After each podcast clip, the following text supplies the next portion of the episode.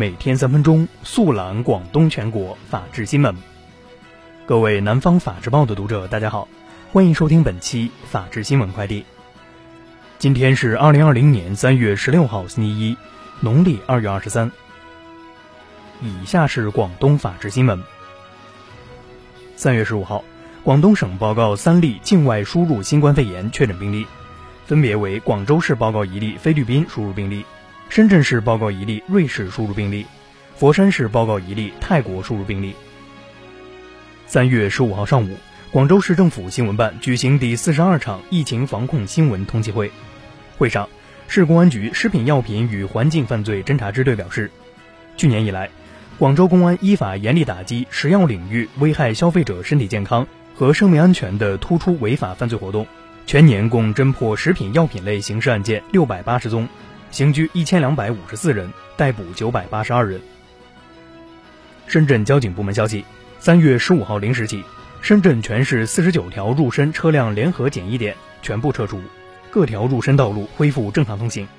据统计，在为期五十天的时间里，四十九个入深车辆联合检疫点共出动检疫人员四十一点六万人次，检查车辆一千两百七十一万辆。三月十四号，广州互联网法院召开发布会。发布网络购物合同纠纷审判白皮书及十大典型案例。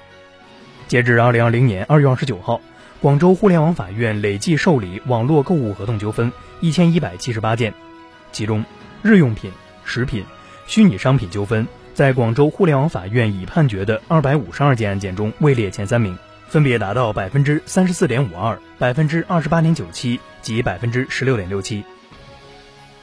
疫情期间。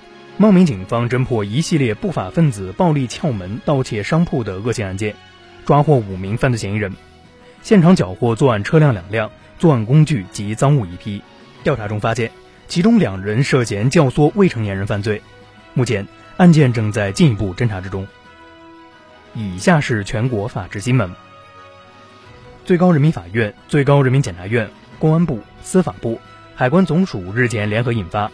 关于进一步加强国境卫生检疫工作，依法惩治妨害国境卫生检疫违法犯罪的意见，要求进一步加强国境卫生检疫工作，依法惩治妨害国境卫生检疫违法犯罪行为，维护公共卫生安全，保障人民群众生命安全和身体健康。近日，湖北省武汉市公安局江岸区分局破获一起销售伪劣医疗防护用品案，抓获犯罪嫌疑人四名，涉案金额六百七十余万元。据悉，该团伙主要犯罪嫌疑人刘某阳、刘某日前已被检察机关批准逮捕，另外两人已被采取刑事强制措施。目前，涉案劣质医疗防护用品已全部查清流向并封存。三月十号，河南焦作刘某门、安某宇从境外归家，由刘某运、崔某伟二人驾驶车辆接回。四人隐瞒从境外回国事实，刻意躲避检查登记。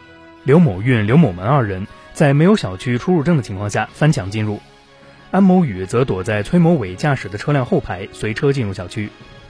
根据治安管理处罚法规定，刘某门、安某宇二人被刑拘十日，刘某运、崔某伟二人被刑拘七日。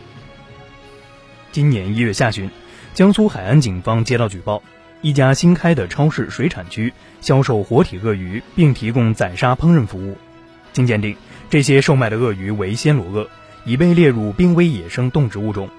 近日，江苏海安警方作出处理决定，对非法收购、出售、杀害暹罗鳄的五名相关人员依法采取刑事强制措施。近日，一名湖北籍男子携家人共五人从湖北到达浙江慈溪后，被当地要求自费集中隔离。男子因不满酒店十四天收费一万四千元费用，发表不满言论。慈溪防疫指挥部工作人员称。男子无任何手续进村，若有手续不会收费。男子发布视频道歉，承认离村时没有报备，现已和酒店协商好费用。以上就是本期法治新闻快递的全部内容，感谢您的收听，我们下期节目再见。